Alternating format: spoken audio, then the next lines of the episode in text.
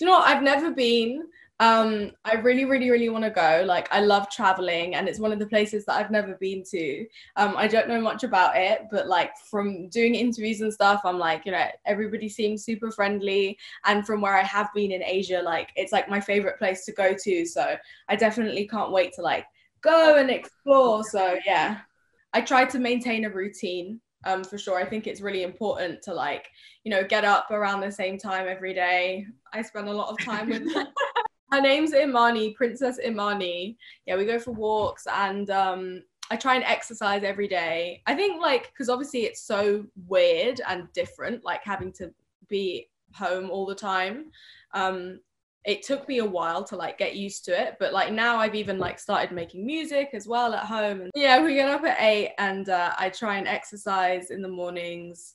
Um, and then yeah, we go for a walk. She sleeps like she'll sleep all day so I have to get her up. Like, yeah, she's the princess, so she'll sleep all day unless I wake her up and I'm like, come on, let's go. She doesn't even really like walking. She's just like Ooh. chill. Um, so yeah, exercise, and then like I try and take it, you know, pretty easy. Like obviously, some days I think it's okay to not do anything if you just want to like watch Netflix and sleep. But you know, usually I go in the studio. Um, I think that you know as humans, like in general, we take things for granted. Like, you know, and I think about how I lived my life last year with all the traveling and like how it sort of became also normal. And now not being able to travel and not being able to see my fans and to be able to sing for them all the time and you know just normal things like being able to see our friends being able to see our family like i guess just like not taking anything for granted and i guess when we come out the other side of this i feel like i'll have like even more gratitude and appreciation for things than before. I did it. Um, I did it at home. Well, I have a little studio set up here, but actually, um, my mic and stuff like wasn't working that day. So I literally just recorded it like on my phone, like in the in the voice memos on my phone, um, and like I I did it like you know a few times, maybe two or three times, uh, but I feel like with things like that, it's good to like have the emotion and it's not really about like the perfection. So I was like, I'm just gonna do it a few times and then send it. But yeah, it was really fun and and you know such an incredible opportunity. Like I, I'm getting much better at it now. Like I have a, a proper studio set up now that I feel like um yeah, I'm comfortable with using and it's definitely like made me grow as an artist, you know, being able to um, do things by myself. We'll just have to see. I mean, it's definitely like a different um, kind of experience. You know, I filmed it all and recorded it all uh, from home, and, and so did my band. And it was a lot of work. So I really hope that people enjoy it. I wanted to write a song about how, like, because I guess I don't need anybody now. Like, I feel comfortable being by myself. Like, I provide for myself. Um, I definitely like, I love being single but then I guess I wanted to write a song about the difference between wanting somebody and needing somebody, which is why I'm saying like I want a boyfriend, not I need a boyfriend.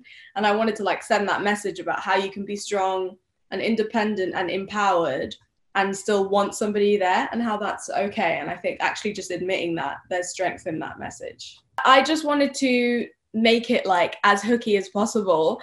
Um, I'm like a big fan of pop music and um, I think it's interesting, you know, because I write a lot of R&B music as well. But when I go to like write the pop songs, I write them, you know, thinking how hooky can can we make this? And I wrote um, "Boyfriend" with Camille Purcell and Steve Mac, and we're like a great songwriting team.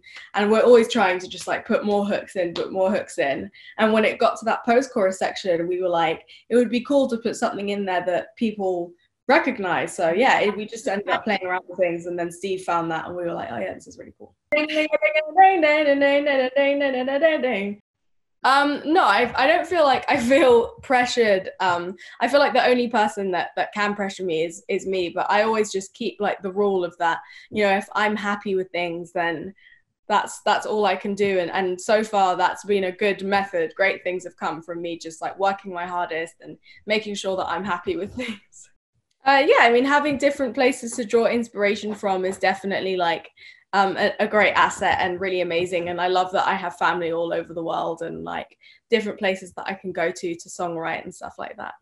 I'm ready. Okay, here we go. Kiss or hug? Ooh, um, hug. I think the the hug tells you know you know more. I think in the beginning you get to the kisses eventually, but I think the hug is is important. You want to be like, you know, I love I love a tall guy where you can like feel really small in the hug. So how about Netflix at home or dinner out? Mm, Netflix at home. and flower or diamond? Oh, diamond. Great choice. Who doesn't like mm-hmm. it? Mm-hmm. FaceTime or text? Uh, FaceTime. Tall or sexy? Ooh, sexy. So if he's short but sexy, it's okay.